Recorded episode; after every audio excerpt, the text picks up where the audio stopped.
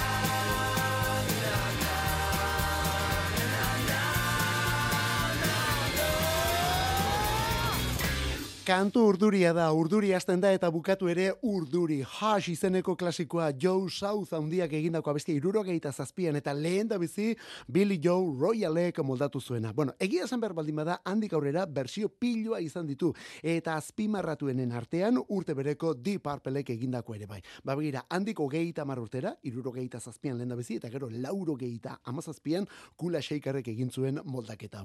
Hemen gauzari bitxiena zera da Joe Southek lehen da bizi Rose Garden kantua idatzi ziola Billy Joe Royali. Baina honi ez omentzitzaion gustatu. Grabatu, grabatu zuen, baina single egiteko inongo intentziorik gabe. Hori ikusita, presaka improvisetu behar izan zuen beste abesti bat Joe Southek, eta orduan ateratzen hash izenekoa. Hau bai, hau gustatu zitzaion, eta azkenean grabatu zuen, bueno, berari, eta beste pilo bati ere bai. Eta gero esan barrik ere ez dago, Rose Garden lehen da bizikura urte berean Lynn Andersonek egin zuen, edota moldatu zuen, eta urte hartako hitik handienetakoa bilakatu gainera. Gainera. Kula Shakerrekin ari gara, Kula Shaker taldearekin, disko berria datorren urtean, eta bira Leister, aurten urrian, bira, urriaren ogeita batean, Galiziako Our First jaialdian arituko direlako, eta hilonen ogeita zazpian, Parisen ere bai, Kula Shaker! Atzo bertan estrenatu genuen abesti hau eta zeinen ondo berriz ere Royal Otis bikote Australiarra. Fred Rice hori da kantu honen izena eta honekin batera lehen albuna iragarri dute gainera. Beraz prestatu gaitezen.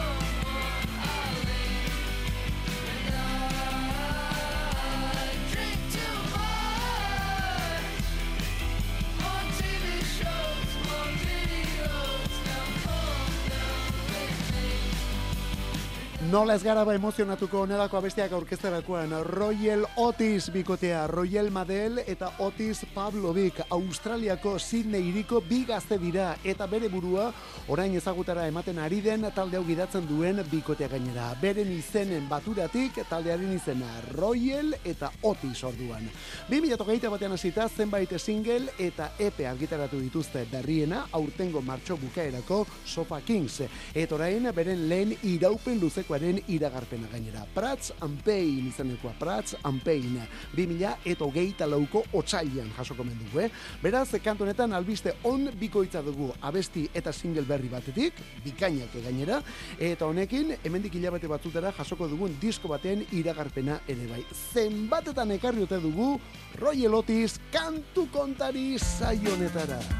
Bueno, dakizu bezala biek abesten dute, bien artean instrumentu pilo bat jo ere bai, pop gitarreroa egiten dutela esan dezakegu, baina teklatu koltsoi eta melodia piloz jantzita.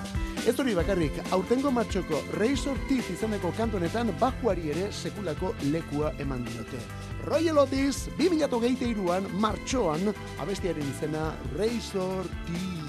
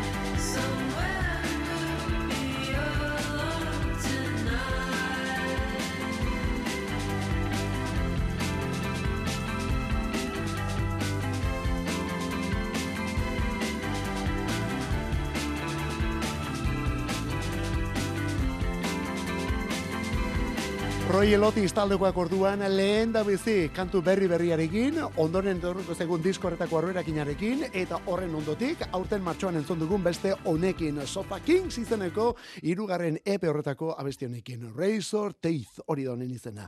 2008 baten hasita urteru utzi duelako grabazio interesgarriren bat Sydneyko bikoteak, eta beti soinu honekin gainera, eh? Campus egin zuten lehen da bizi, hogeita batean, hori guk ez genuen bere garaian deskubritu, baina ja, hogeita biko Bar Grill, bai, Eta urtengo Sofa Kings hau, bueno, hau jazar esanik ez. Orain albu oso baten iragarpena orduan, albu o, albun oso baten atetan jarri gaituzte. Diskoaren izena Prats and Pain, esan bezala, 2000 eto geita lauko otxailian. Honen izena Royal Otis.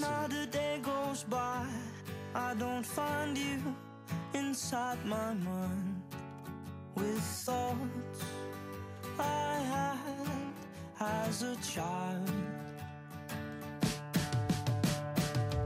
I'd say you saved me for what it's worth. I don't believe anything's that bad. Just as long as you're here with me.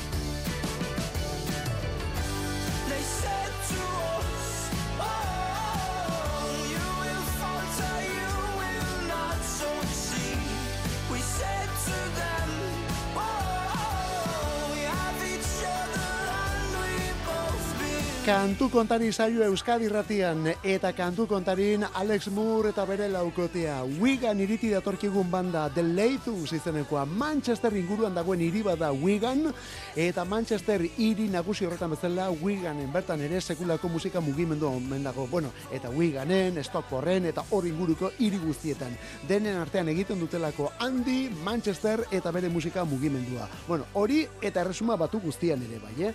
Bueno, ba esan bezala, Wigan goak orduan The Lathuns taldekoak. 2000 eta hogeita batetik ezagutzen ditugu, ordukoa dutelako How Beautiful Life Can Be izeneko disko mundialura. O, zeinen gauza ederra. How Beautiful Life Can Be diskoa. Aurten martxoan, From Nothing to a Little Bit More argitaratu dute, bigarrena, eta orain sorpresa hause, eta zeinen kantu ederra berriz ere. Thoughts of a Child, talde honen izena, The Lathuns. Eta hu omen da, aste honetan, Espainia estatuan gehien salduden viniloa. J, Los Planetas taldeko J, orain lehen aldiz bakarka. Eta plena pausa diskoaren izena. Iban Zulu eta omentzeko egindako abestiak dira diskonetan datozen.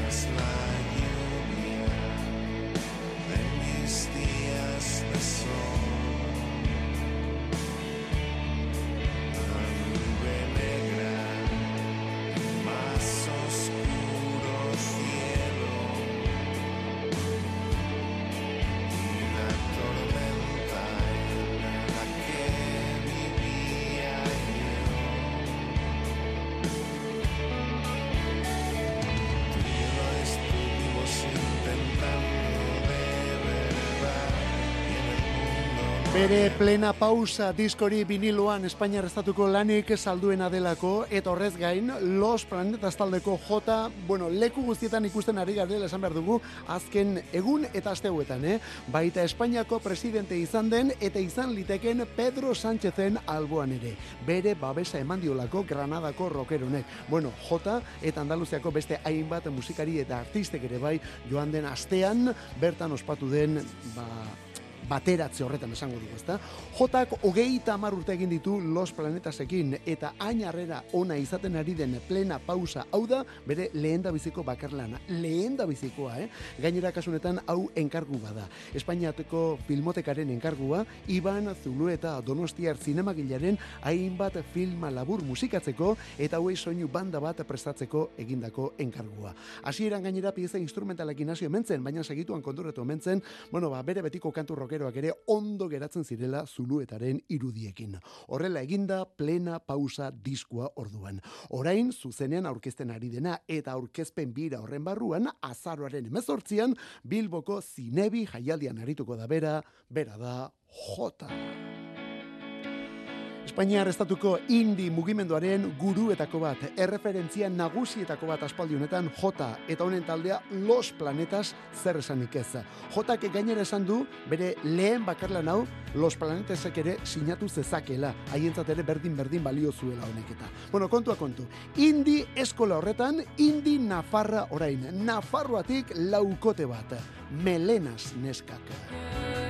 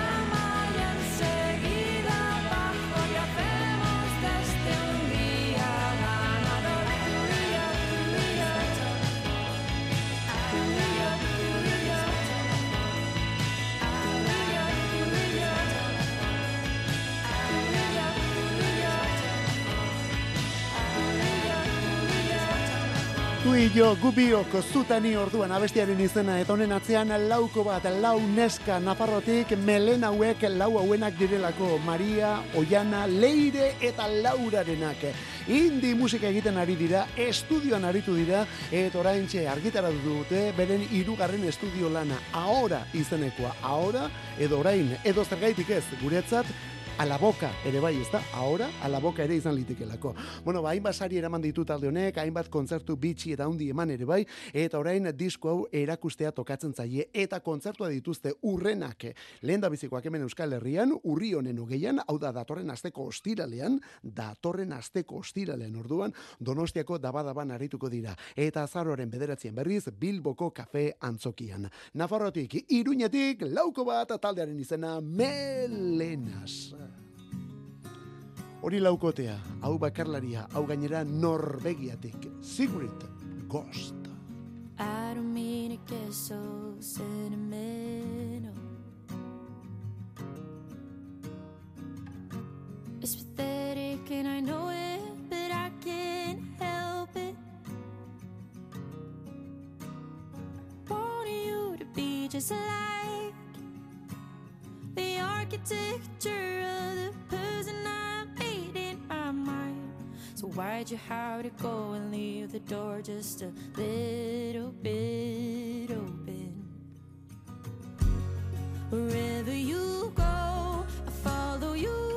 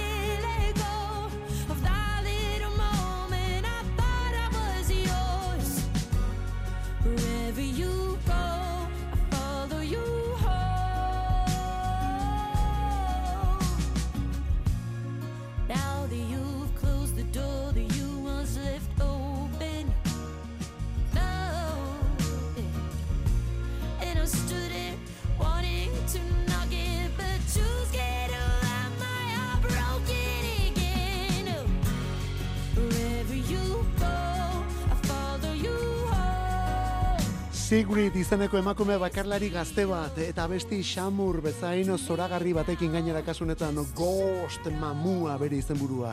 Eta atzo ere ala esan genuen, eh? mamu hauek barruan ditugun mamuak direla.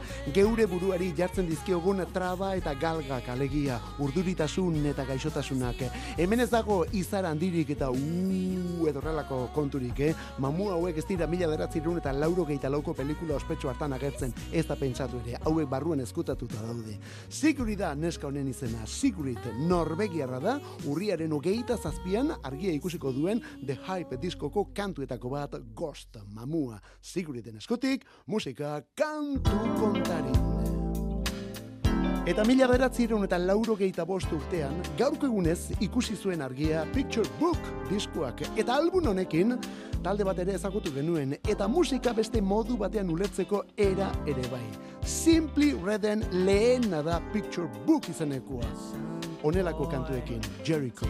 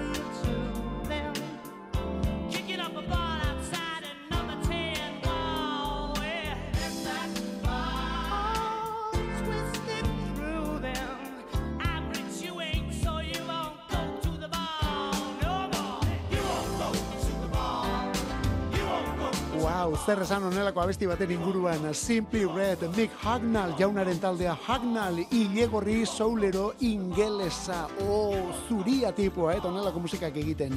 Berak idatu du talde hau lauro geita lauan martxan jarri zuenetik. Bueno ez hori bakarrik, 2000 eta amarrean edo banandu ere banandu zen taldea. Baina Hagnall berak berpiztu zuen egitasmoa 2000 eta amabostean eta oraindik ere eusten dio, oraindik ere birak egiten dituelako. Eta urte guzti hauetan abesti eta disko handi bat baina gehiago utzi ditu Simply Redek handienak lauro geiko eta lauro geita amarreko amarkadetan hori zalantzarik gabe. Eta denetan azpimarratuena gure gustorako lehen da Picture Book delakoa Country My Aid, Holding Back the Years Money's Too Tight edo honelakoekin eta batez ere Jericho ikeragarri honekin ere bai. Gaurko egunez mila beratzerun eta lauro bostean eh? gaurko egunez lauro geita bostean Simply Reden lehena. Gauza bitxia gainera ez dago plataforma digital askotan. Gauza benetan harrigarria honen izena Simply Red eta Simply Reden lehen emaitza Eta gisa honetan hasten den beste honek ez du ja aurkezpenik ere eskatzen. Gaur bi bersio jarrita ilustratuko dugu gainera. Bere egile izan zen Joseito Fernandezen urte muga dugulako gaur. Lehenbizikoa Kuba bertatik, konpairen eskutik, konpai segundoren eskutik, Guajira Guantanamera nola ez. Guantanamera. Guajira Guantanamera. Guantanamera.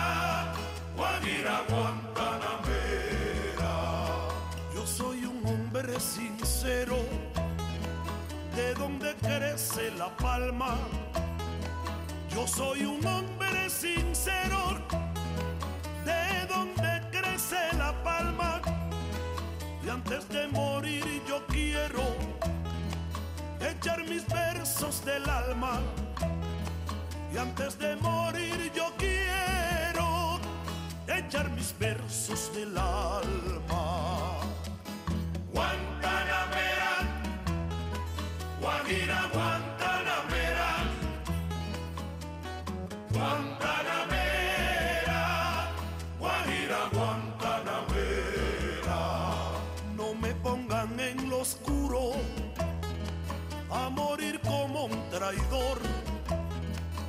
me pongan en lo oscuro a morir como un traidor.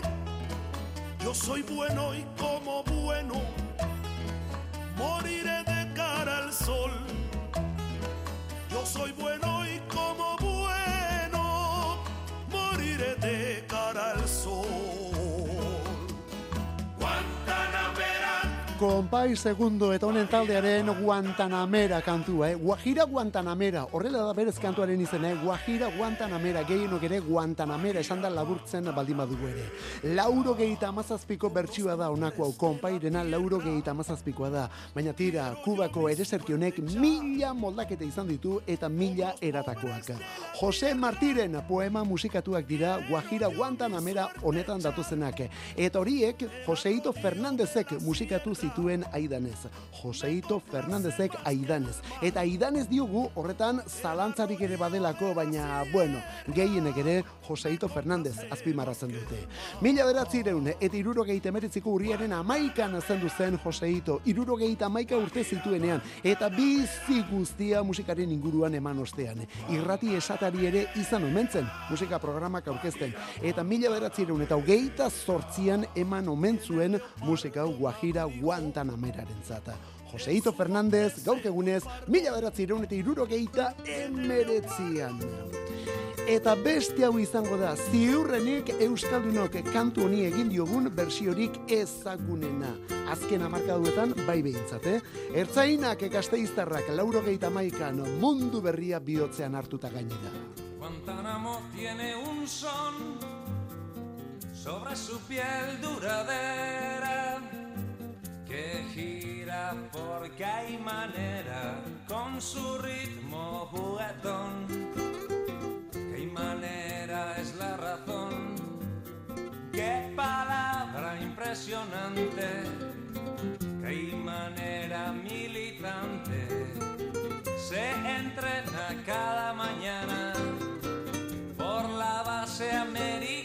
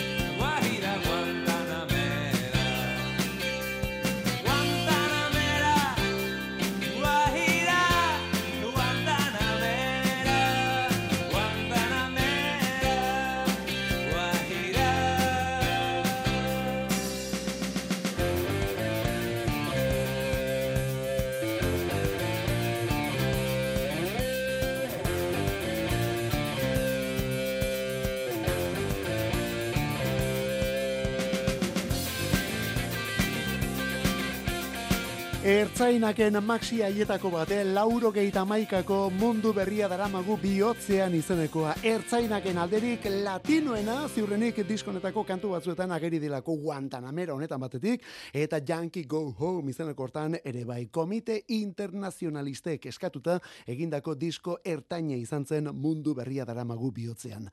Eta garai hartan, donostian, bueno, ba, bazen taberna bat etxekalte izenekoa orkaiaren gainean, non musika latinoari hainbat arte egiten zitzaion, ezta? Bueno, ba, bertan egin zuten prentsaurreko aurkezpen kontzertua. Alkandora Hawaii hartuta, lastozko txapel eta bibotez apainduta ertzainakeko parteideak.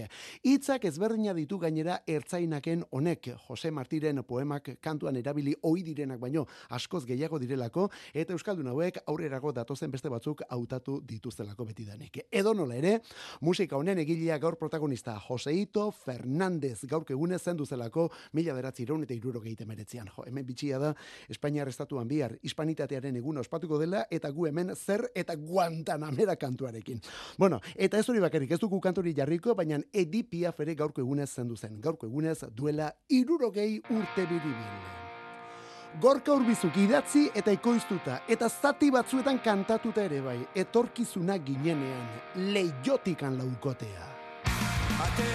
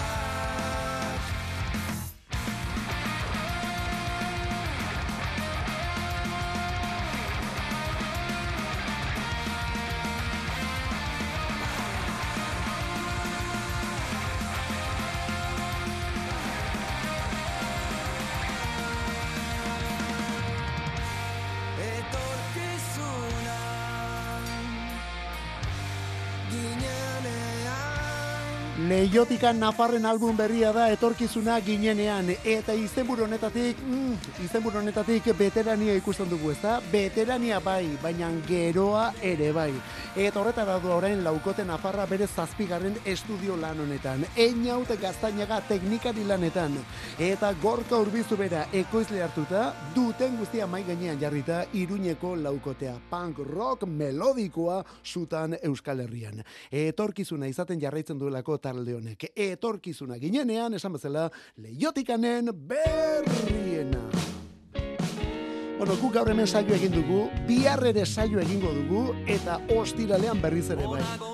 Zuze plan duzu urrengo egunetarako, bueno, etzazula esan erresuma batora zoazenik. Erresuma batura baldin bazoaz lau egun hauetarako, sin falta Liverpool bisitatu behar duzulako, eta batez ere bihar bertan, eh?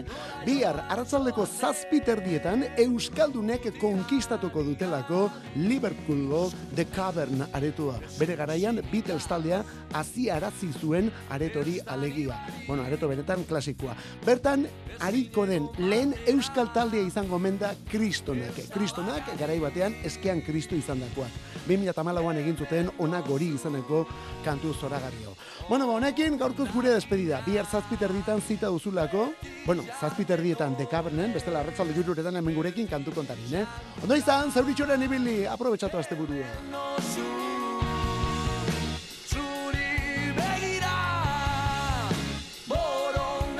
pescoço.